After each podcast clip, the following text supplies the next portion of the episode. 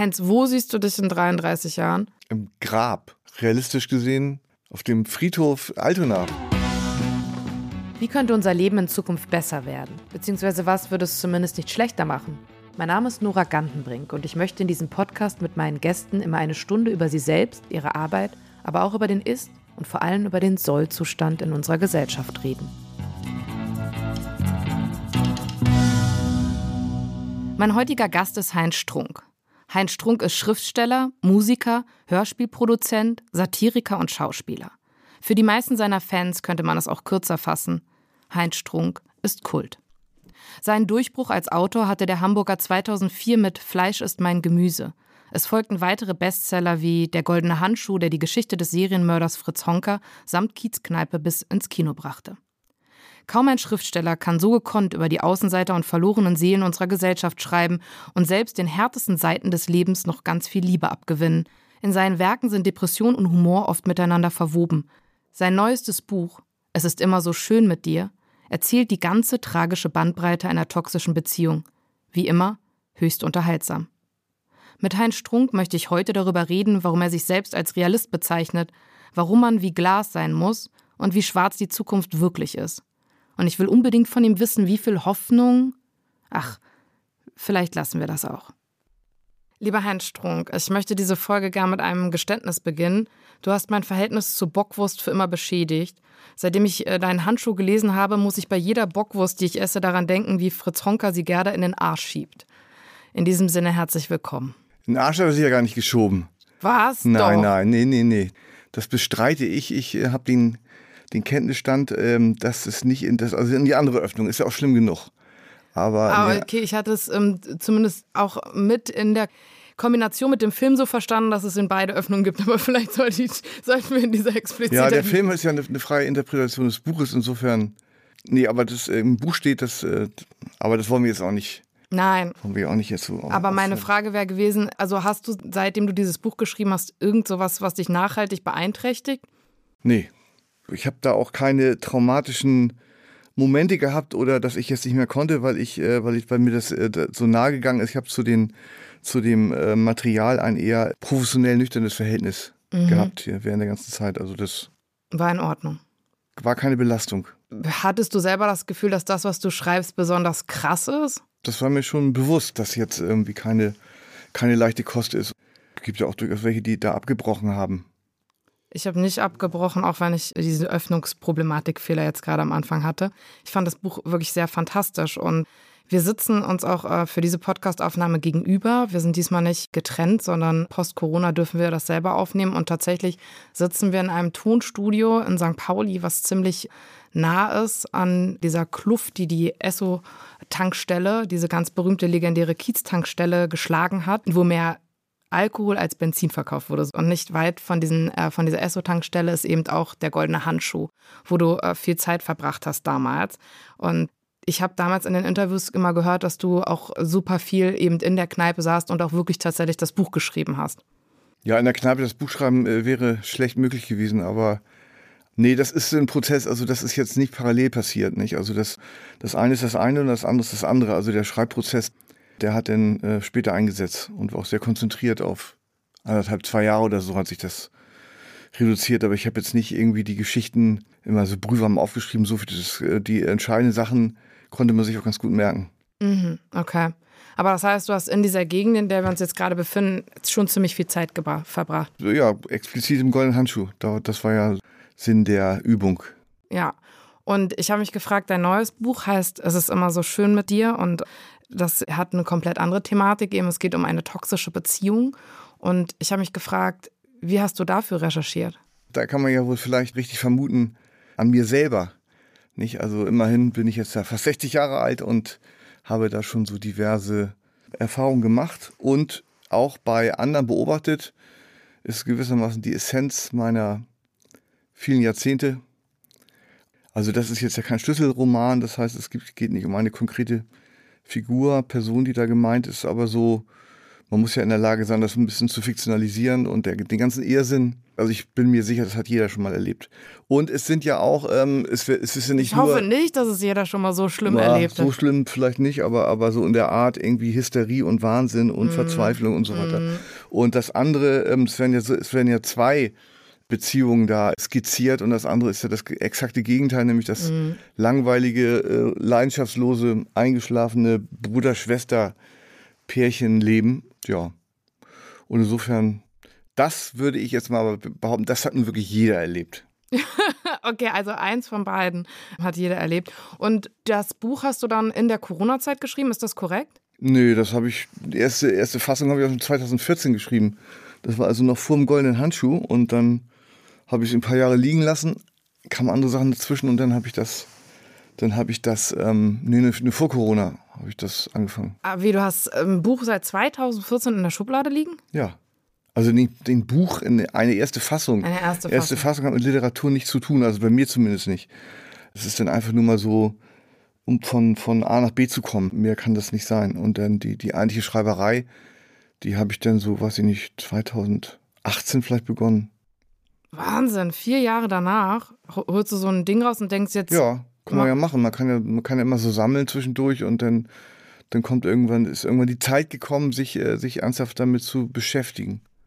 das heißt, du wärst so ein Künstler, wenn du irgendwann mal äh, zum Beispiel sterben würdest, dann würde man ohne Ende Manuskripte finden? Nee, Nein. Nee, nee, so viel, ähm, so ein unermüdlicher, ich bin ja kein serieller irgendwie ähm, Dings, das kann man ja gar nicht, ich bin ja auch nicht, ich äh, heiße ja nicht Simeon oder so.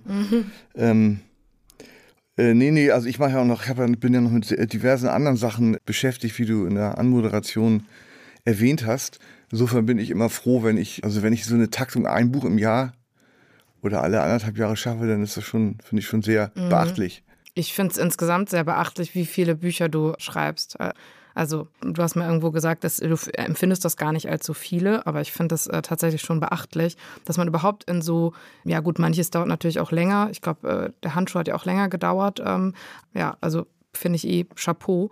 Was hat dich dann dazu bewogen, das Buch wieder aus der Schublade zu holen und zu sagen, okay, jetzt ist der richtige Zeitpunkt? weil ich das vorhatte. Ich plan immer sehr genau. Also ich bin auch schon für die nächsten zehn Jahre bis zu dem äh, bis zum äh, endgültigen Eintritt ins Rentenalter weiß ich schon ungefähr, was literarisch passieren wird. Bei vielen anderen Sachen weiß man es nicht. Also was so Film und Fernsehen betrifft, da bin ich selber nur ein kleines Rädchen im Getriebe und ähm, muss mich danach richten, ob da Leute bereit sind, Geld zu geben. Und dann ergibt sich immer mal wieder was, womit ich nicht gerechnet habe. Also jetzt mein, mein aktueller Podcast, der war auch vor einem Jahr noch gar nicht, war noch nicht, nicht mal irgendwie als Idee. Hier muss man vielleicht Geplant. erwähnen, du hast zwei Podcasts sogar. Fenster auf Kipp und Heinz Strunk und der Blauwal. Ja, der Blauwald ist ja nur abge, das ist schon abgespielt. Es gibt keine weiteren.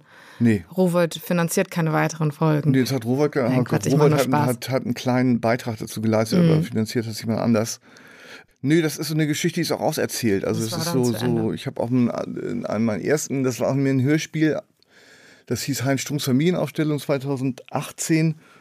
Das war so eine fiktive Familie, die ich so, ich komme ja vom Hörspiel eigentlich so Mhm. und ähm, das waren so zehn Folgen. Man hätte auch 30 machen können, aber irgendwie war, der, war das ein guter Bogen. Und es war auch so aufwendig, weil ich alle die gesamte Vertonung selbst übernommen habe. Okay. Das also gewissermaßen ein integraler künstlerischer Teil des Ganzen. Das hätte ich jetzt nicht irgendjemandem überlassen können, der die Sounds zusammenschiebt. Und äh, ich finde das immer ganz gut, wenn man so einen Bogen macht und dann ist das auch und nicht, nicht so an seinem, quasi an seinem Sessel klebt und das bis in alle Ewigkeiten weitermacht. Und du hast eben schon angesprochen, du, du machst ja halt ver- verschiedene Sachen, Podcast, Filme. Ähm, Ich habe gehört, es gibt sogar auch ein Drehbuch für eine Serie für Fraktus, die du äh, geschrieben hast. Und also da sind diverse Projekte, aber ich habe mich gefragt, wie stehst du eigentlich dazu, wenn Bücher von dir verfilmt werden? Ist das für dich so, dass du sagst, boah, mein Werk ist quasi das Buch und das, was dann kommt, der Film ist, also das kannst du das so loslassen und abstrahieren? Ja, das alles andere halte ich auch für richtigen, richtigen Schwachsinn, wenn Autoren sich beklagen, dass aus ihren Büchern irgendwelche Filme geworden sind, die sie äh, so nicht gewollt hätten. A, sollen sie sich denn, sollen sie sich denn hinsetzen und das scheiß Drehbuch schreiben? Und die sollen sich sollen froh sein, dass sich jemand dafür interessiert und, und ihnen auch irgendwie eine, meistens ja doch äh, durchaus nicht unerhebliche Summe äh, darüber reicht. Also es ist doch irgendwie immer, äh, immer toll, wenn, aus dem Buch ein Film wird, das ist doch immer eine Win-Win-Situation. Wenn der Film scheiße wird, dann machst du das Buch ja nicht schlechter. Und wenn der Film toll wird, dann umso besser.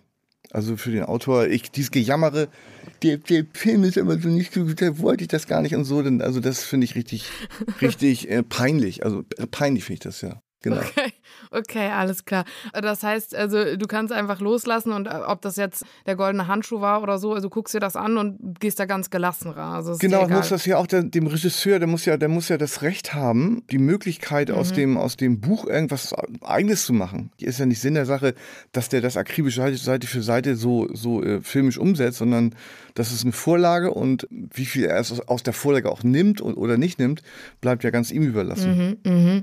Okay. Aber wenn es ein guter Film wird, freust du dich schon. Na klar. Das ist ja der Idealfall. Buch gut, Film gut. okay. Und wenn du alle auf alle deine Bücher zurückguckst, also hast du sowas wie Lieblinge? Oder ja, ein Buch habe ich tatsächlich, das heißt, das ist das ein, das würde ich mal sagen, das, das am, mit am schlechtesten gelaufene, das ist, heißt Junge rettet mhm. Freunde aus Teich. Ja.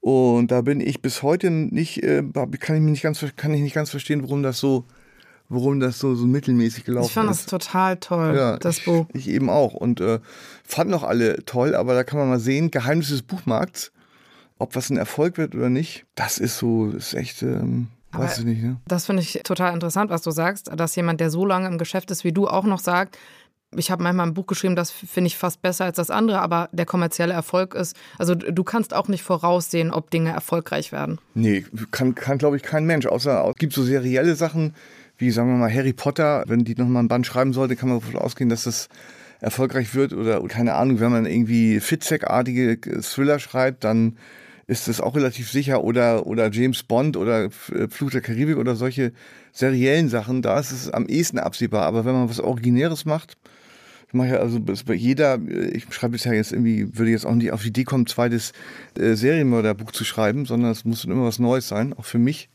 um das irgendwie interessant zu lassen und äh, dann weiß man das nie. Und Heinz, das ist möglicherweise eine total naive Frage, weil du natürlich als Autor machen kannst, was du willst. So stelle ich mir das zumindest vor und alle freuen sich darüber. Aber gab es mal Zeiten oder so Wünsche, die an dich rangetreten sind, als man zum Beispiel gesagt hat, wow, wow, vielleicht ist mein Gemüse wahnsinnig gut gelaufen und jetzt, also dass man immer so wieder in dieselbe Kerbe schlägt. Also hast du sowas oder ich bist du damit total so dummen frei? Leuten, Ich bin nicht von so dummen Leuten umgeben, die mir, ernst, die mir das ernsthaft das, das vorschlagen. Okay. Würde sich keiner trauen. Okay. okay. Wie, wie kommt man an diesen Punkt? Wie kommt, wie, wieso habe ich so viele Leute um mich rum? Nein, ähm, okay. Ich komme jetzt aber wieder zurück auf dein aktuelles Buch. Und zwar habe ich gelesen, dass John Grisham mal gesagt hat, dass er davon überzeugt ist, dass Männer und vor allem männliche Autoren keine guten Sexszenen schreiben können. Würdest du dich dem anschließen? Ähm, weiß ich nicht. Mhm. Also die Frage kann ich wirklich nicht, nicht beantworten. Aber dir ist es nicht schwer gefallen, die zu schreiben, die du selber geschrieben hast? Nö, genau, also es ist mir genauso leicht oder schwer gefallen wie, der, wie, der, wie das übrige Buch. Ich Und? arbeite ja sehr, ähm, ich immer sehr genau, weiß ich nicht, also das macht da Formulierungen geben, an dem sich der ein oder andere stößt. Kann ich nichts zu sagen. Also ich mache das am besten Wissen und Gewissen. Mhm. Ja. Und die andere Frage kann ich wirklich nicht beantworten, weil ich selber auch selber selten Bücher lese, in denen äh, Sexszenen vorkommen. Und für, wenn, finde ich sie tatsächlich immer etwas, etwas äh, überflüssig und widerlich, vor allem wenn es explizit wird. Also so, also speziell, wenn so äh, sehr, sehr ältere weiße Männer über, über irgendwie explizite äh, sexuelle äh, Begegnungen mit jungen Frauen schreiben, dann finde ich das irgendwie, dann denke ich mir, Leute, erspart euch das doch. Okay, finde ich gut. Sehe ich ähnlich. Das muss äh, 2021 nicht mehr sein. Du sagst ja sehr oft in Interviews, dass deine Fans, und ich war mal auf einer Lesung von dir, deswegen würde ich das äh, bestätigen, sehr oft sehr jung und sehr gut aussehend sind. Woher kommt das?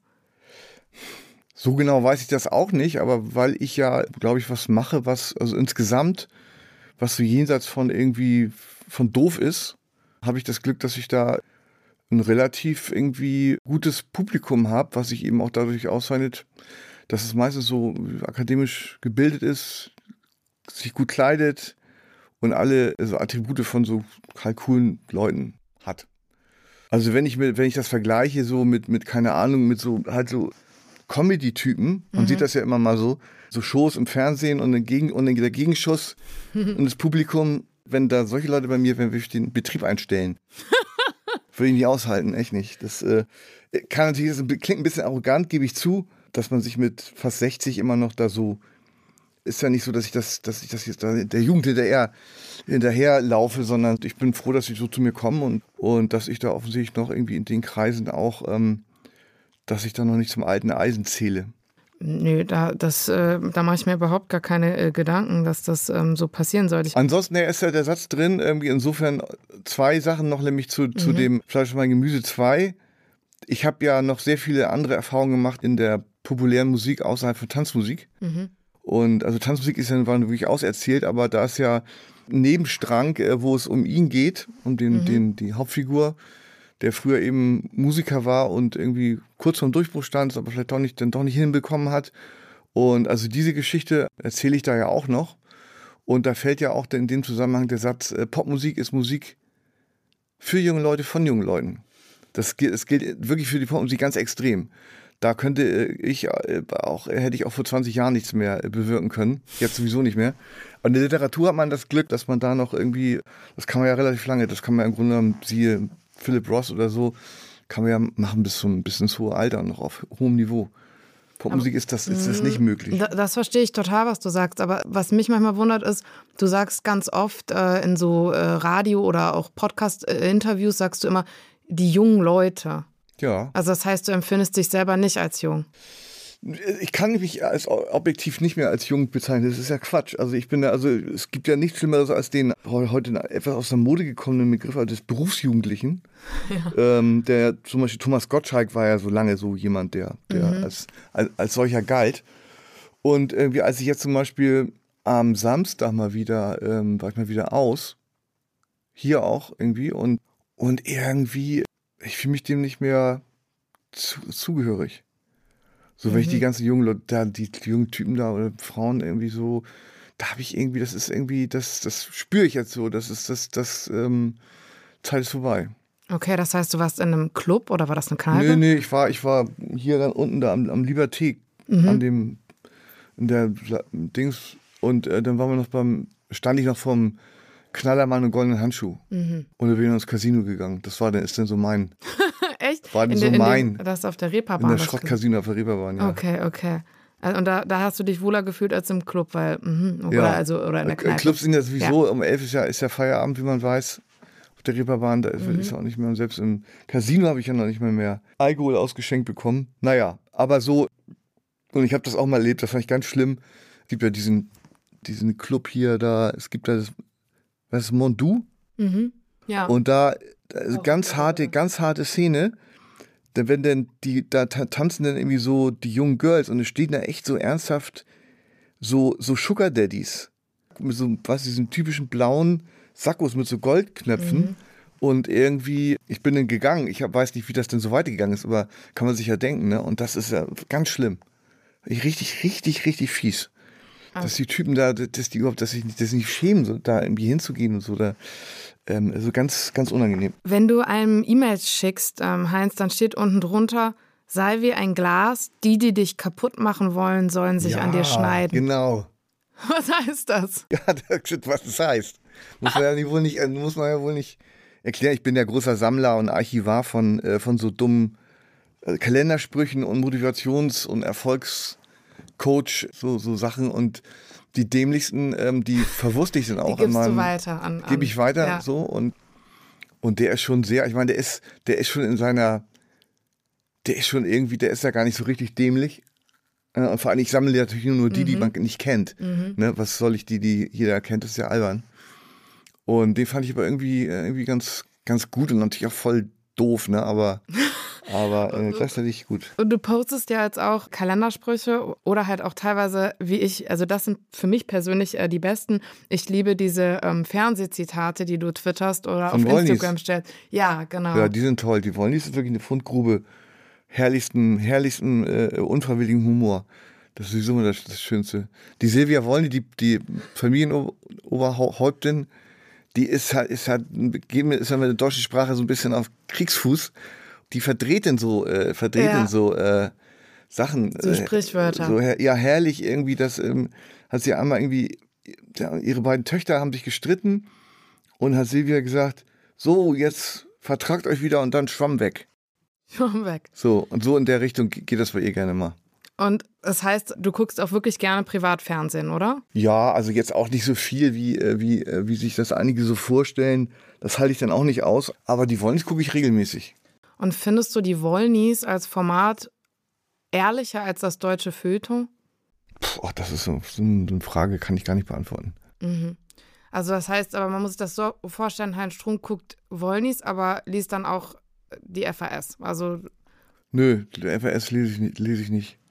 Also ich lese, äh, lese da auch irgendwie relativ wenig seriöse Tagespresse, weil mir das einfach, ich habe die Zeit immer gar nicht. Also ich finde die Vorstellung romantisch, in einem Café mhm. zu sitzen mit einem Stapel Zeitung und den Tag so zu beginnen, dass man da erstmal drei Stunden Lektüre abarbeitet, aber irgendwie, aber ich, ich bin, habe die Ruhe nicht und ich habe echt die Zeit auch nicht und das ist auch nicht meine, mir reicht das, wenn ich, wenn ich da abends, geht bei mir über Punkt 20 Uhr die Tagesschau an, mhm. fühle mich dann auch auf die meisten Zusammenhänge zu doof und zu ungebildet und weiß auch, denke auch immer so, um da ernsthaft jetzt mir eine Meinung zu bilden, müsste ich mich derartig in die Materie reinarbeiten oft, dass ich das, das kann, das kann ich gar nicht. Also das, was ich, was ich eh immer so zu tun habe, das sprengt oft den Rahmen so und dann jetzt auch noch irgendwie mich, mich da jetzt in, in allen Belangen auch noch irgendwie. Also wahrscheinlich äh, könntest du es, aber du hast keine Lust, oder? Also man sieht ja an so Büchern wie dem Goldenen Handschuh, wo du dich so brutal in die Materie reingekniet hast, wie großartig du es kannst, wenn ja, es dich interessiert, aber, oder? Ja, das ist, nee, das ist eine, äh, das, das ist eine literarische Beschäftigung damit, aber keine intellektuelle. Mhm. Und so, und wenn ich mich jetzt ernsthaft, also mit den, den großen Themen, den aktuellen großen Themen von Klima bis was weiß ich, beschäftigen wollte, dann müsste ich mich so, da muss, muss man sich einfach echt mit beschäftigen. Das ist, mhm. ein, ist ein Beruf. Mhm. So sehe ich das. Und das, was ich mache, ist halt so, mich so, so grob zu informieren. Natürlich hat man intuitiv irgendwie immer eine, immer eine Meinung zu, irgend, zu den Sachen. Aber es gibt einen schönen Satz in dem Zusammenhang. Es gibt so viele Leute, die gern ihr Wort erheben, dass unser eins schadlos schweigen darf. Okay. Also ich, ich gerade eine, eine Anfrage habe vom, vom Spiegel online meine Meinung zur Klimakrise. Und da habe ich auch gesagt, ey Leute, ich kann, was soll ich denn jetzt irgendwie, ich habe doch nichts Substanzielles zum Diskurs beizutragen, wenn ich jetzt auch noch das herbete, was sowieso alle sagen, was das ist ja unangenehm. Ja. Das bedeutet aber auch insgesamt, also wenn du Bücher liest, liest du eher literarische Bücher als Sachbücher zum Beispiel? Ja, ausschließlich. Also ausschließlich. Sachbücher lese ich gar nicht.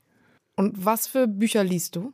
Also ich habe einen eigenen, ich habe einen, ich habe einen eigenen Kanon, wie das so klingt, aber ich habe einen Kanon von 50 Büchern und 15 Tagebüchern. Ich lese ja sehr gerne Tagebücher. Mhm. Und den schicke ich auch gerne rum und bekomme dann auch immer so Feedbacks. Und habe mir so im Laufe der Jahre jetzt irgendwie, also es ist ganz viel Tipps oder Recherche. So, ich bin ja bei Rowold und da haben die ja sehr, sehr viel die nordamerikanischen Erzähler.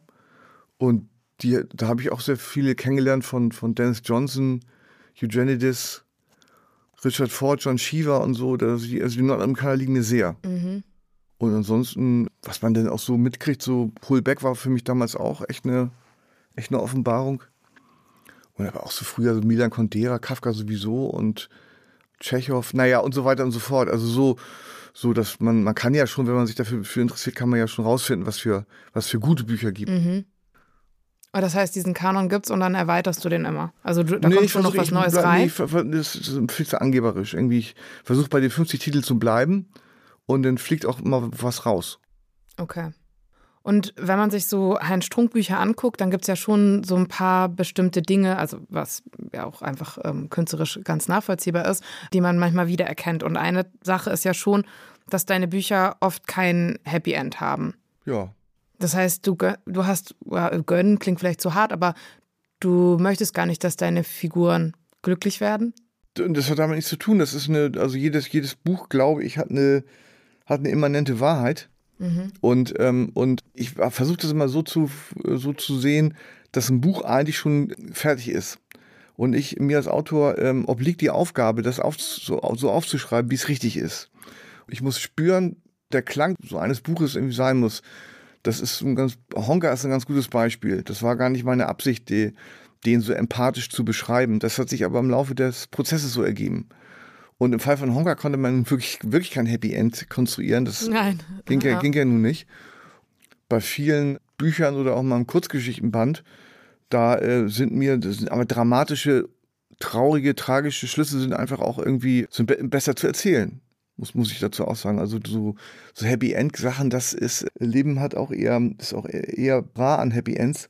Und überhaupt so über so, was, was ist, mich interessieren auch keine gut aussehende Chefarztfamilie in der Elbchaussee. Das ist literarisch uninteressant. Ja. So.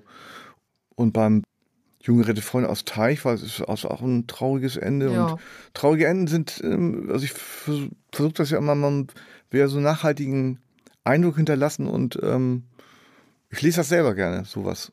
Eher sowas als, als irgendwie, dass ich das. Und jetzt mit dem aktuellen Roman ist es ja so, dass da so gewissermaßen so ein, so ein am Ende ist ja, ist ja kein tragisches Ende. Also es ist ja Nein. keiner, stirbt ja keiner oder so, ne?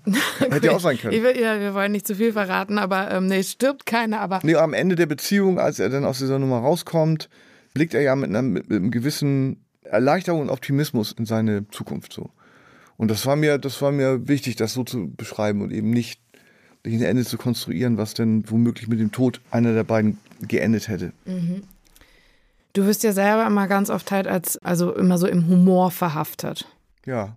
Aber was findest du selber zum Beispiel richtig lustig, also zu, zuletzt? Zuletzt, äh, zuletzt kann ich gar nicht sagen, weil, ähm, weil ähm, also was, was es in Deutschland so an, an Humor gibt, ist ja, ist, ja, ist ja sehr traurig. Und ich hoffe immer, dass Helge Schneider noch lange lebt. Das ist einer der wenigen, die, äh, die äh, mich erheitern. Helge Schneider und Otto Walkes, oder? Nee, Otto Walk ist mittlerweile auch nicht mehr so richtig. Okay. Ne? Also das, äh, Ja. der, Ja, okay. der jodelnde Hirsch, ne? Ja, Aber das okay, muss, hat muss sagen, damals, ja. Mhm. als, er- als, als er, der war 19 oder so, als er, als er berühmt wurde, schlagartig, war das revolutionär. Ne? Da Mhm. gab's ja, bis dahin gab's ja nur Heinz Erhardt und sowas. Und das war schon toll. Und das ist ja auch völlig in Ordnung, wie, wie, wie er das jetzt so macht und so, dass er seine Figuren, äh, seine Figuren jetzt über die vielen Jahrzehnte da so weiter mitnimmt und so, will ich unbestritten Großes geleistet für die, für die deutsche Humorlandschaft. Mhm. Das will ich so, Aber das heißt, so neue Comedy-Formate wie LOL oder so, das findest du alles Das nicht. kenne ich, das kenne ich. Ich habe da immer nur Gutes gehört, aber ich kenne das nicht. Mhm.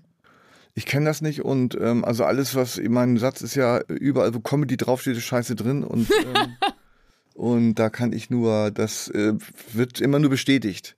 Okay. Auch wenn da neue Comedians aus ihren Löchern gekrochen kommen, jedes Jahr ein paar Dutzend irgendwie und versuchen die Bühnen zu erobern, das ist ja einfach, das ist ja wie, das ist ja wie so aus so einer, als ob in Köln eine Gagfabrik von so Schreiberlingen äh, säße und die komplett alle beliefert. Und so ist es ja auch ungefähr. Das spricht mir ziemlich äh, aus der Seele, was du erzählst. Aber auf der anderen Seite steht natürlich, wir hatten anfangs schon drüber gesprochen, diese Leute und gerade viele von denen sind einfach ja brutal erfolgreich. Ja, das ist ja aber auch so, dass die Bildzeitung im- immer noch äh, mehr Leser hat als die FAZ. So, also das ist ja, sich darüber aufzuregen, dass man, dass Leute sind halt nicht so. Ne? Und ich bin ja froh, dass es dass es so, viel 80 Millionen Deutsche gibt, dass es ein paar, paar Zehntausende, die mich denn gut finden. So, und das ja reicht ja gerade ebenso. Ne? Ja, auf, auf jeden Fall. Der Podcast heißt ja Sollzustand, weil wir auch immer so über Themen sprechen, Vergangenheit, Gegenwart, Zukunft. Wenn man dich fragen würde, was interessiert dich eigentlich am meisten? Deine Vergangenheit, der Jetztzustand oder das, was kommt? Ja, eigentlich was, was, äh, was kommt, weil ich das Glück habe, ja mehr oder weniger sehr selbstbestimmt so meine, meine Zukunft äh, doch äh, fre- freihand zu gestalten. Ne? Und es gibt im, also im Alter, also ich trete ja so in so ein, also objektiv muss man das ja sagen. Auch wenn ich jetzt kein Opertyp bin oder so, aber trete ich in so ein Alter ein, wo, wo es gewisse Züge in die Sentimentalität gibt. Und Erinnerungen an, also sehr, also je älter man wird, desto lieber erinnert man sich an früher, an die Kindheit und so. Das ist so, merke ich, merke ich gerade bei mir. Es gibt ganz viele unerfreuliche m, Kapitel oder, oder Jahrzehnte in meinem Leben, von, sagen wir mal, Mitte 20 bis, äh, oder nee, von Anfang 20 oder bis 40. Irgendwie, das war ein totaler Krampf. Da erinnere ich mich überhaupt nicht gerne dran. Und ansonsten hoffe ich irgendwie, ich hoffe mal, dass ich das, dass mir noch irgendwie äh, nächsten Jahren noch was gelingt. Ich bin ganz optimistisch, vor allem wenn du schon so viele Pläne hast für diese ganzen Projekte. Ja, man weiß immer gar nicht, was ist. Es ist ja auch mal so, ich setze immer so selbstverständlich voraus, dass ich irgendwie so, das klingt auch so banal, ne, aber dass man so gesund bleibt und so, dass alles so kann. Ne? Was weiß ich. Und auch, dass die Nerven, dass die Nerven so mitspielen. Irgendwie zum Beispiel trete ich jetzt irgendwie mal wieder auf, das erste Mal seit 100 Jahren da in, auch noch in der Elbphilharmonie und, und äh, mit dem neuen Buch und so, das ist schon Also diese, dieses, diese Aufregung, das Lampenfieber vor Auftritten empfinde ich als sehr unangenehm. Das ist interessant, Und, ähm, dass du das sagst, weil ich habe auch gelesen, dass du eigentlich, du schreibst lieber oder erfindest die Sachen, als selber auf der Bühne zu stehen, oder? Ja, das ist auch so ambivalent. Also wenn man so gar nicht auf der Bühne steht, das ist ja mein, meine Möglichkeit, mit Leuten Kontakt zu haben.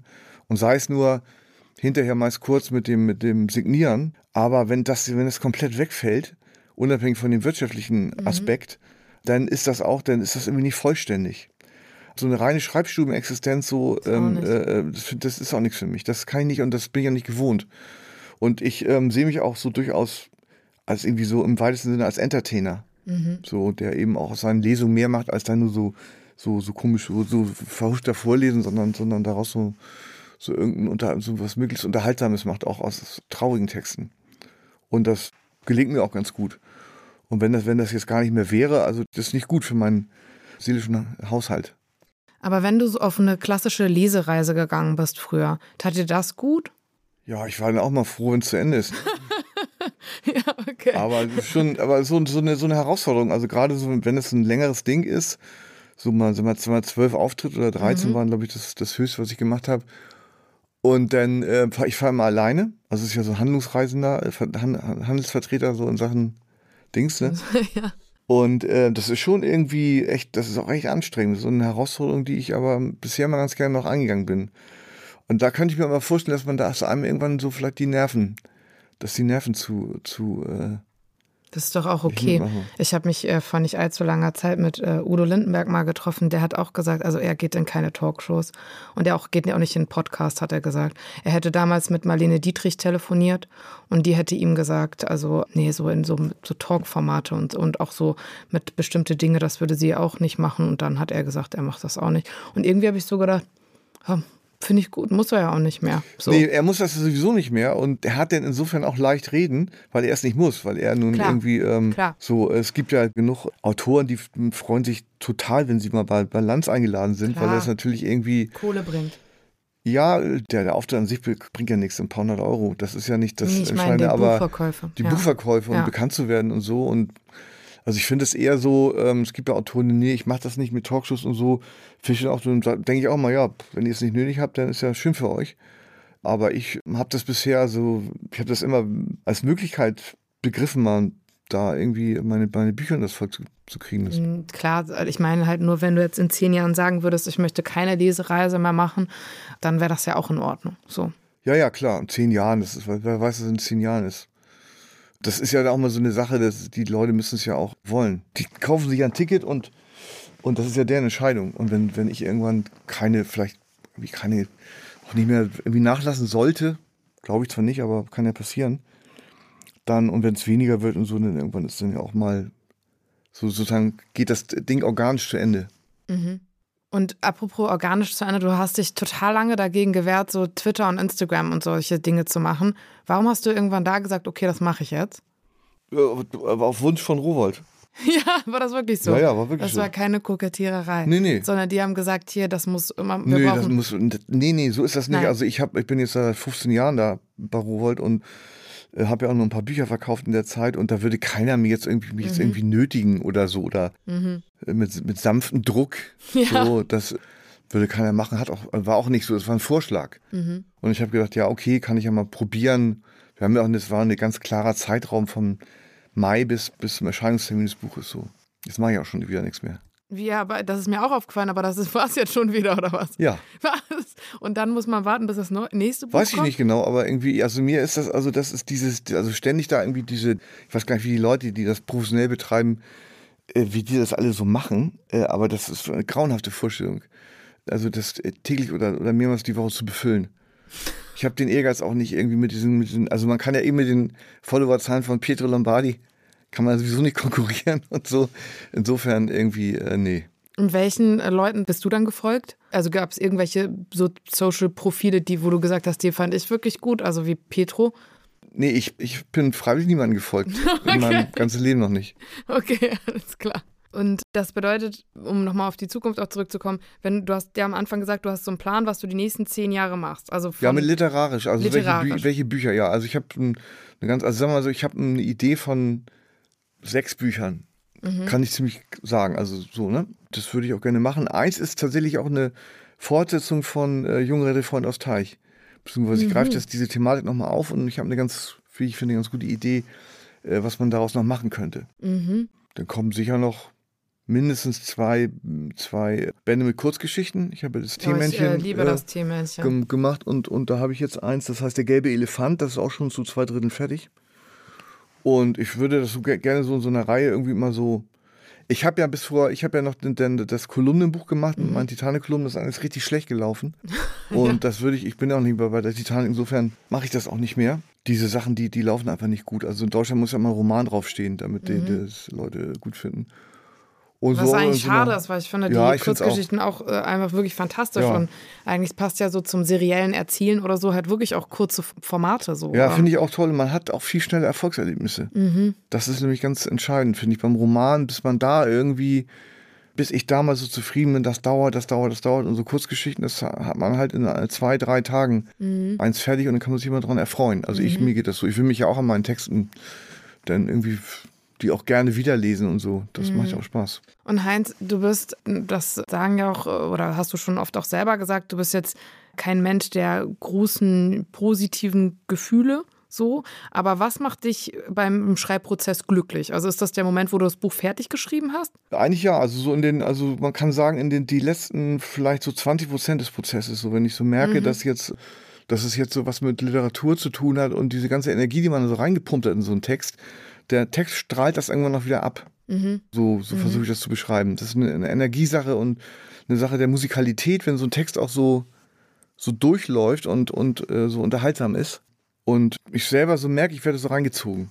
Dann ist das, ist das so Payback-Time. Mhm. Aber Erfolg, der Erfolg, wenn das Buch dann erfolgreich läuft, freust du dich, aber es macht dich nicht glücklich? Doch. Also Doch. Also finde Erfolg schon echt wichtig. Also so, so Bücher zu schreiben, nur, nur um diesen, äh, quasi um, um so im, im erlauchten Kreis der zu sein äh, oder auf traurigen Kreis dieser Literatur-Literatur-Schriftsteller zu sein, die sich, die sich dann davon ernähren, dass sie irgendwie alle zwei Jahre einen Preis kriegen. Das finde ich auch trostlos. okay. Okay. Du hast schon gesagt, dass du, was so Nachrichten betrifft und, und so, nicht besonders viel konsumierst. Aber wenn so Sachen jetzt passieren wie gerade Afghanistan oder so, also so Weltpolitik. Interessiert dich das? Ja, klar. Das, klar, das ist ja. Also die Weltpolitik ist immer so ist oft sehr abstrakt. Deswegen ist man ja oft noch empathischer, wenn einem Dinge passieren im direkten Umfeld. Mhm. Weil das sozusagen das große Leid, das ist also schon zu groß, um es überhaupt greifen zu können mhm. und, und eben zu zu abstrakt, zu viele tausend Kilometer weg und so. Und ähm, aber es ist schon, also Afghanistan ist schon irgendwie, äh, finde ich, also, also ausgesprochen tragisch, dass das, dass das so sowas passiert, passieren musste jetzt. Also nach 20 Jahren da jetzt irgendwie wieder das ja, und so weiter. Auch da äh, gibt es ja nicht, nicht viel zu sagen. Da habe ich, äh, da teile ich den Standpunkt, den man dazu haben kann. Ja, klar. Da bist du, hast du ja schon gesagt, jetzt kein Experte oder so, aber das sind schon so Dinge. Aber du würdest zum Beispiel nie jetzt in, weil was mich irgendwie interessieren würde, wenn du sagst, du hast schon für die nächsten zehn Jahre so einen groben Plan. Das heißt, wenn jetzt irgendwas Zeitgeistmäßiges passiert, ist, das ist dir egal. Also das hat, hätte keinen Einfluss auf dein Werk. Doch, also es kann ja sein, also wenn jetzt irgendwas kommt, also irgendwas so Unvorhergesehenes, was sehr viel Zeit in Anspruch nehmen sollte, dann kann ich, ich, ich kann es mir ja aussuchen, wann meine Bücher erscheinen. Also ich habe so einen Plan, der, also ich vermute mal, dass wir doch ungefähr hinkommen. Also in dem, in dem, in dem Abstand ein bis anderthalb Jahre, immer so, für, pro Buch. Aber ich kann ja auch, könnte ja auch mal zwei Jahre äh, Pause machen. Mhm. So, wenn irgendwas kommt, was, wo, was eben meine ganze Zeit und Energie in Anspruch nimmt, dann. Und machst du auch mal Urlaub? Nee. Also richtig Urlaub, so Cluburlaub oder so? Urlaub. Oder? Reisen ist des Narren Himmelreich. okay. Also das stimmt wirklich, das ist keine Koketterie, du fährst nicht in den Urlaub. Ich, also ich fahre mal irgendwo hin, irgendwie. Jetzt fahre ich zum Beispiel nach Kroatien wieder. Mit meinem Freund Christoph am 1. September. Aber ähm, das ist für mich dann auch immer, es ist quasi, ähm, ich bin in einer anderen, in einer anderen Atmosphäre, aber ich äh, könnte mir gar nicht vorstellen, da nicht zu machen. Mhm. Ja? Ich habe dann auch, dann am Strand habe ich trotzdem mein, meine Unterlagen mit dabei und, und äh, versuche irgendwas zustande zu kriegen. Mhm, okay, also du arbeitest trotzdem weiter und das ist auch für dich keine Belastung, sondern eine Bereicherung. Also du findest das schön. Ja, ich kann, ich kann, also was ich nicht so nicht so kann, ich habe das, hab das immer bewundert, dass wenn Leute das irgendwie hin, sowas sich das trauen, so, keine Ahnung, Backpacker-mäßig durch Asien oder so. Mhm. Aber da war ich mir viel zu äh, irgendwie ängstlich zu und Das hast du auch früher nicht tut, gemacht. nee, nee, hätte mich total gestresst. Also eher das, dass mich das gestresst hätte, als dass es mir was gebracht hätte und deswegen, deswegen, ähm, deswegen habe ich das, ich das nicht gemacht. Aber schon, dass, schon, dass Leute hinkriegen. Ich habe nur die Erfahrung gemacht, man denkt immer, die kommen zurück und sind viel interessanter geworden und dann stimmt das aber gar nicht. Das ist die genauso langweilige Trottel wie vorher. Ja. Ich habe das mal gemacht. Ich fand halt einfach diese Typen, die da immer so sitzen und so sagen so, ja, ich komme aus Kambodscha und ich mache dies und das und so. Und aber eigentlich wirklich in Wirklichkeit halt nur so da rumgammeln und das ganze Hostel daten. Naja, okay, ich, fand's, ich finde es auch tatsächlich in echt langweiliger als, als die Vorstellung. Ja. Ähm, von, von, aber Ja, man, es, es gibt natürlich auch die, die, die Möglichkeit, man kann ja auch was, ähm, man kann ja auch daraus irgendwie was, denn aus den Erfahrungen irgendwas machen.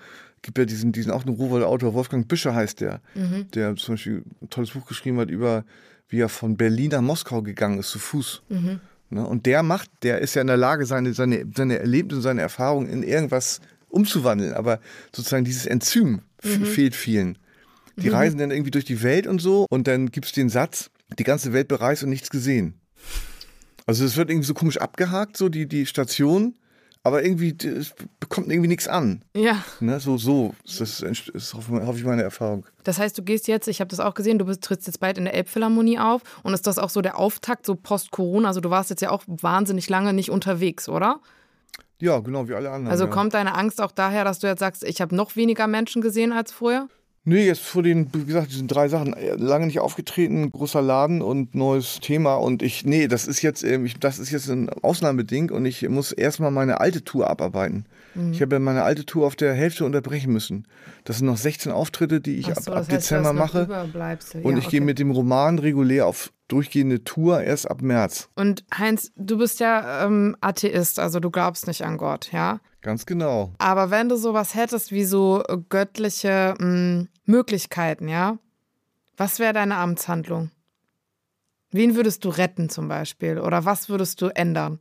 Ach, das ist sehr schwer zu sagen, liebe Nora. Das, Ja, es ist aber, äh, die Frage spekulativ, es gibt ja keinen, gibt ja niemanden da. Dafür bist und du ich, zu äh, realistisch. Und ich würde das auch, ich äh, traue mir die Position auch nicht zu. okay, okay. Und du hattest mir im Vorgespräch gesagt, also es gibt ja viele Leute, die dich so als ein bisschen so Misanthropen beschreiben oder immer so ein bisschen denken, du bist eher so ein, ein schwarzes Gemüt und so äh, immer negativ, aber du selbst sagst, du würdest gar nicht sagen, du bist Pessimist, sondern Nee. Realist. Ja, ich bemühe mich immer darum. Also so Pess- Pessimismus kommt ja von ganz alleine und so und bin ich aber auch gar nicht so sehr. Ich bin halt ein bisschen schwermütig so. Das, ähm, das ist das eine, aber ich in meiner so Betrachtung äh, meiner eigenen Möglichkeiten oder überhaupt so halte ich mich für tatsächlich realistisch.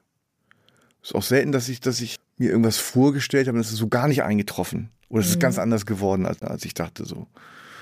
Und ja, ich bin dann immer irgendwie eher, eher, also es ist ja eine, grundsätzlich sollte man eher so zurückgenommen sein und sich und nicht mit allzu hohen Erwartungen jetzt auch in Buchveröffentlichungen zum Beispiel gehen oder ich habe ja so unendlich viele Veröffentlichungen, das ist ja nicht nur Buch, sondern so ein Film und das Theater und so alles Mögliche.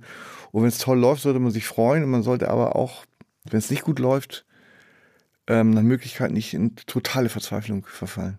Und gelingt dir das? Mal, mal mehr, mal weniger, aber eigentlich ganz gut, ja. Wenn dich Leute treffen, was ist so die meistgestellte Frage an dich? Also was wollen Leute von dir? Oder was kriegst du so in dein E-Mail-Postfach? freundliche Worte und Bewunderung und Respekt. Das muss ich sagen. Also das, das Ja? ist, äh, ja, also ganz, also ich bin praktisch nie äh, Angriff von Hater-Attacken ausgesetzt, also wirklich nie.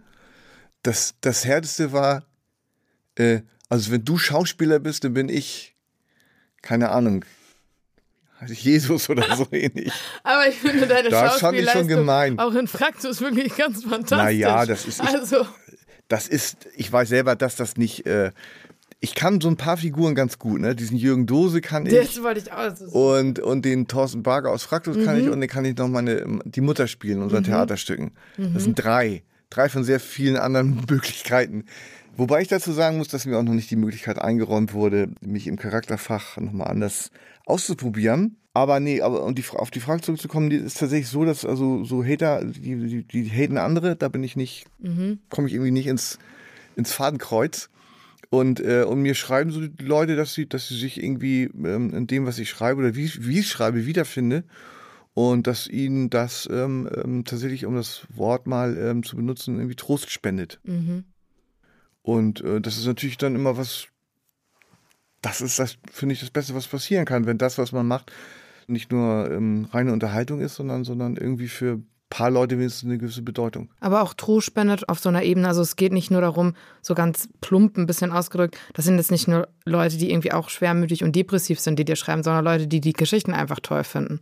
Ja, wie weit die jetzt irgendwie in welchem Gemütszustand die mhm. sind, das, äh, das weiß ich nicht. Das, äh, mhm. Ich kenne die ja nicht. Ne? Nee, ich habe mich nur gefragt, ob es bei dir dann halt eben so viele Leute gibt, die dann, auch gerade wenn du, keine Ahnung, du hattest letztens ein sehr großes SZ-Magazin-Interview, wo du auch viel eben über Depressionen oder so gesprochen hast. Und ich habe mich gefragt, ob das dann so was ist, wo Leute dir dann auch schreiben und dich so ein bisschen so wie so idolmäßig oder so ikonisch dann halt auch irgendwie um Hilfe bitten oder so. Nee. Nee. Nö, einmal, einmal was dabei, da hat irgendwie die, ähm, eine Frau, die, deren Sohn auch so eine Cannabis-Psychose hat, wie ich sie auch hatte damals, mhm. äh, gefragt und so. Und aber ansonsten nee, so, so Hilfe und also wie man es damals kennt von der Schwarzwaldklinik. Mhm. Ja, die Schauspieler. So Schwarzwaldklinik, Social Media Postfach von Heinz Strunk. So, so habe ich mir das nee, vorgestellt. Das aber nee. wahrscheinlich, weil du dich einfach auch gar nicht äh, als so jemand generierst, oder? Also nee, das, das sind zum Glück selektiert sich das irgendwie, dass ich von so, so, so Leuten gar nicht irgendwie, äh, die interessieren sich nicht für mich und ich interessiere, nicht, interessiere mich nicht für die und dann bleibt das alles so schön separiert. Mhm. Aber weißt du, Heinz, was ich mich gefragt habe, das ist ja auch ein bisschen so bei äh, vielen Figuren von, aus deinen Büchern. Du hast schon so die Einstellung, dass man sich als Mensch nicht so komplett verändern kann, oder? Nee, kann man nicht, sollte man trotzdem versuchen. Irgendwie, also ich habe da schon so in einigen Belangen, also was meine, sagen wir mal so, als ich so damals hier die, die Szene-Leute kennengelernt habe, mhm. so Rocco zum Beispiel, da habe ich mir schon viel abgeguckt. Mhm. Aber das eine ist so das, so das Verhalten zu ändern und so, so, so Kram, so wie Style und wie, wie benimmt man sich und so, da kann man schon sehr viel lernen und auch äh, sich verändern. Nur so, so, so diese Grundwesenssachen, die, mhm. die sind schwer, die sind schwer abstellbar. Das gibt ja diesen Satz von da mit dem, den ich immer ganz gerne verwende von Bodo Strauß. Der Mensch kommt fertig gestimmt zur Welt. Mhm. Und das glaube ich irgendwie auch so, dass es so gewisse Unab so einen Wesenskern gibt. Aber jetzt äh, stelle ich dir eine Frage als junger Mensch. Also bist du an den Punkt gekommen? Also hast du irgendwann so, auch wenn das so bisschen kacke klingt, aber hast du irgendwann so gelernt, dass du deine Wesenszüge, die eben zu dir gehören, so akzeptieren kannst? Also hat das gedauert? War das ein Prozess? Ja, das ist, ja, man muss das ja. Also, dass man das akzeptieren muss, muss man ja sowieso. Bleibt mir nichts anderes übrig. Muss kann man ja aus dem Fenster springen. Nee, das ist irgendwie, ähm, also nur, dass die erkennst, dass es wohl so ist, mhm. die ist, die ist dann vielleicht erst später gekommen. Wann weiß ich jetzt auch nicht mehr so genau, aber früher hat man ja eh gedacht, dass das Leben ist irgendwie, das ist alles unendlich und, und äh, die Vorstellung, dass man irgendwann alt wird oder irgendwie so, allein, dass man irgendwann 50 ist, ne? War ja mit 20 quasi, war ja schon unvorstellbar, dass man 30 wird. Mhm. Ne? Und so. Und da war noch irgendwie, äh, da bestand das Leben noch aus, aus unendlichen Möglichkeiten. Mhm. Und das, das, die, die, reduzieren sich natürlich äh, zwangsläufig. Mhm. Das liegt in der, Natur, in der Natur der Sache. Das ist auch kein pessimistischer oder so oder, oder deprimierender Gedankengang, sondern es ist, ist wie es ist. Und Heinz, ich habe mich gefragt, du hattest ja eben schon angesprochen, also du hast ja eben Studio Braun äh, gemacht oder machst es, also es gibt euch natürlich immer noch, ne, mit Jack Palminger und Rocco Schamoni. Und Rocco Schamoni schreibt ja auch selber Bücher. Also hast du ihm mal ein Buch von dir gegeben und dann hat er zum Beispiel gesagt, das ist scheiße, nur weil er eifersüchtig war? Nee. Das kommt gar nicht vor. Wir, wir äh, beschäftigen uns auch, also wir reden nicht über unsere Bücher mhm. miteinander. Weil, weil ihr das ausklammert einfach? War, hat, sich, hat, sich, hat sich nicht ergeben. Mhm. Hat sich nicht ergeben, wird, wird irgendwie vielleicht auch bewusst vermieden. Und so, das ja, also das, ähm, ja, ich finde das auch äh, so ganz gut. Und du hast gesagt, mit, die nächsten zehn Jahre sind durchgeplant. Das heißt, mit 70 möchtest du in Rente gehen? Nee, das sowas, sowas, Rente ist, ist für mich ebenso wenig ähm, denkbar wie für Helmut Schmidt es war. Würde Ja. ich jetzt mal so, würde Ja. ich jetzt mal so denken. Ich finde es eigentlich auch gut, also sag mal so, es gibt so zwei Beispiele, die, das, der eine ist, finde ich nicht so gut, nämlich Martin Walser, Mhm. der ernsthaft mit, mit 93 oder 94 wieder mittlerweile alt ist, immer noch irgendwie meint, irgendwie, er muss jeden Tag, jedes Jahr noch ein Buch veröffentlichen. Und da fand ich so den Cut, den Philip Ross gemacht hat, dass er mit 78 aufgehört hat zu schreiben, Mhm. fand ich sehr gut und nochmal vielleicht ein paar, also hat glaube ich noch acht Jahre dann gelebt und dass man dann irgendwie so in Würde auch aufhört.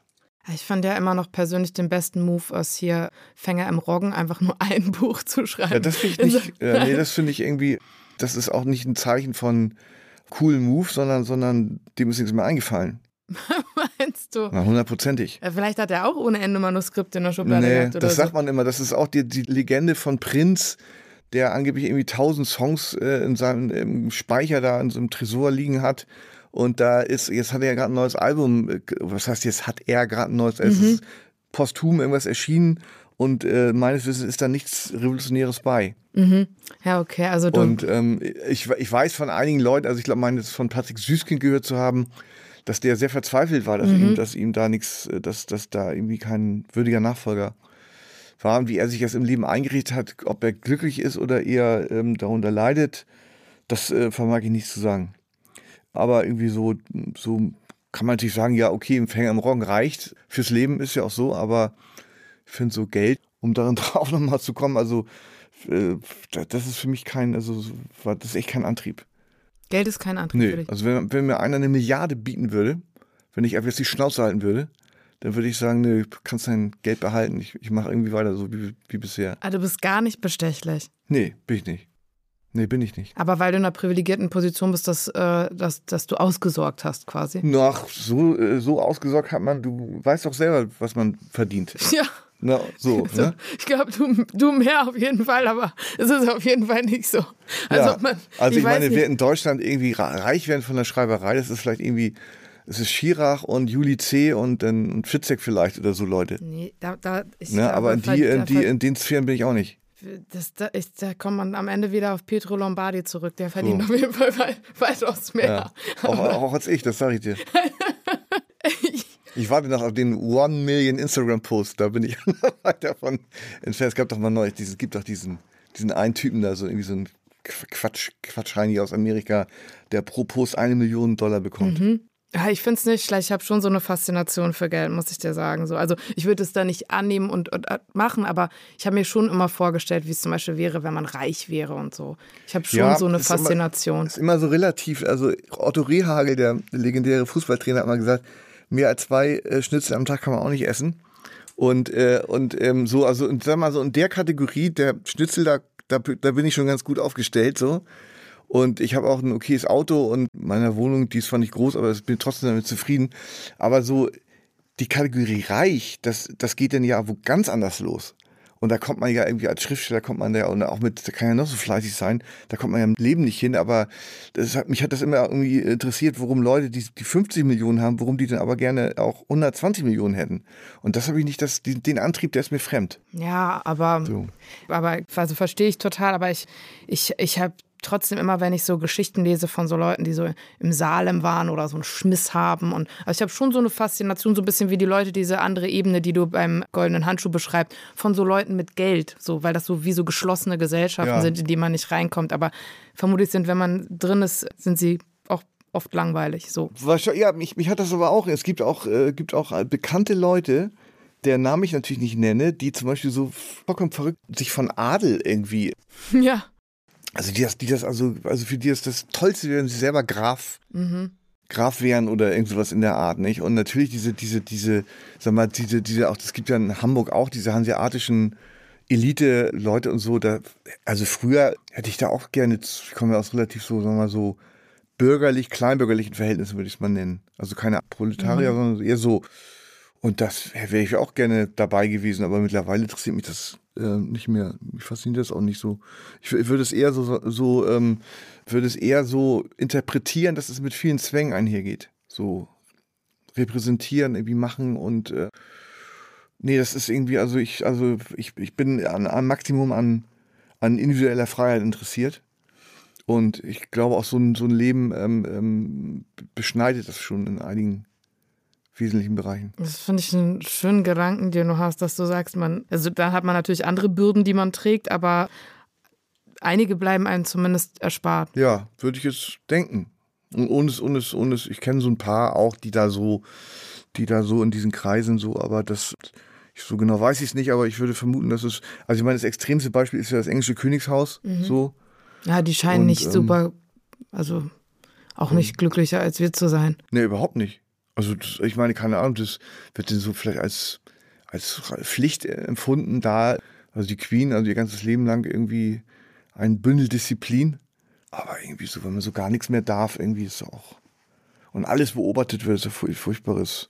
Finde ich auch im Übrigen von, also gar nicht mal unbedingt jetzt beim, beim Adel, aber überhaupt so, wenn man, wenn man so ein gewissen, gewisses, gewisses Maß an Popularität erreicht hat, was dann alles nicht mehr möglich ist. Also stellen wir, stellen wir sich mal vor, man wäre richtig so Weltstar Das finde ich unattraktiv. So. Das finde ich total unattraktiv. Das finde ich ja mitunter das Beste am Schriftsteller oder Autorin sein, dass, dass man jetzt kein, also ich würde gar niemand einfallen, wer ist denn ein Autor, der total, der zum Beispiel jetzt überhaupt nicht mehr irgendwo auf die Straße gehen könnte? Ein Deutscher. Gibt es in Deutschland gibt es, glaube ich, keinen einzigen, würde ich jetzt mal sagen. Ja, und das ist doch wunderbar. Also, ähm, das ist doch absolut ähm, herrlich. Mm, und Heinz, gibt es irgendwas, was dir in letzter Zeit so Hoffnung gemacht hat? Oder wo du gedacht hast, ach, die Welt ist doch gar nicht so schlecht? Nö. okay. Kurz und gut. Alles gut. Kurz und schlecht. Und Okay, alles klar. Ich wollte dir übrigens noch erzählen, apropos, ich habe habe ich eben noch nachguckt, 2018 habe ich meinen, äh, ich fahre so einen alten Opel Rekord ähm, bei meinem Schrauber abgeholt, Max, der da bei den äh, gegenüber von der Rindermarkthalle in St. Pauli ist oder war, jetzt haben sie ihn der wegen diesem Büroklotz rausgedrängt und dann hat er zu mir gesagt, hey Nura, hier waren so Leute, irgendwelche Leute vom Film und äh, die suchen alte Karren und die haben auch nach deinem gefragt und da kann man 300 Euro verdienen oder 150, es war ganz gut oder 250, ich habe es wirklich vergessen, aber und dann habe ich gesagt, ja, boah, das wäre gut, weil TÜV und ich musste auch ein bisschen was da latzen, noch sonst so mit dem alten Karren. Und dann habe ich gesagt, ja gut, dann mache ich, ähm, dann, dann, dann gib mir mal die Nummer. Und dann habe ich gefragt, was ist das denn für ein Film? Und dann hat er gesagt, ach, keine Ahnung, irgendwie was mit dem goldenen Handschuh. Und dann habe ich gesagt, ja, ist doch bestimmt die Strunkverfilmung. Ne? Und, und, dann habe ich gesagt, ja, das macht doch Fatih Akin. So ganz bewundern habe ich das gesagt. Und dann hat Max hat so gesagt, oh, keine Ahnung, halt so Filmleute halt so. Ja. Keine, aber geh da mal hin, da kannst du was verdienen. Naja, jedenfalls äh, habe ich dann auch sehr oft einen Kaltstart gemacht und am Ende war ich wirklich eine 28. Sekunde in diesem Film zu sehen. Aber Ach, ich hatte die Kohle ja. wenigstens raus. Von da an hat das äh, ganz gut äh, abgeschlossen. Habe ich dir schon sehr ge geholfen in, ja, in, meinem Leben. Dankeschön. Ne? Also. Danke auch dafür. Ja. Und die allerletzte Frage ist, ich habe gelesen, du schreibst immer vier Stunden am Tag. Ja, wenn in der Schreibphase versuche ich das immer. Ich habe so einen so einen, so einen, so einen Wecker. Ja. Und den stelle ich dann immer so ein, damit ich mich nicht selbst bescheiße. das heißt, wenn ich mal zur Toilette muss oder, oder irgendwie ein Telefon klingelt, dann mache ich auf Pause und dann so komme ich auf meine vier Stunden netto. Das brutto ist es ja deutlich mehr, ne? Und hast du die Doppelte. schon hinter dir heute oder musst du Nee, im Moment habe ich keine, keine Schreibphase. Ich habe heute im Podcast die, das, das Drehbuch geschrieben, das Skript für den für meinen nächsten Podcast. Das sind mhm. immer ziemlich genau zweieinhalb Stunden. Und außerdem ist ja gerade Sommer. Muss noch ein bisschen gnädig sein mit sich selber auch mal. Ich finde, das sind fantastische abschließende Worte. Vielen herzlichen Dank. Bitteschön, gern geschehen. Das war Sollzustand mit mir, Nora Gantenbrink. Danke, dass ihr mit mir einen Blick in die Zukunft gewagt habt. Schreibt mir euer Feedback, eure Anregungen oder stellt mir Fragen an sollzustand.rowold.de. Sollzustand ist eine Produktion des Rowold Verlags in Zusammenarbeit mit Pool Artists.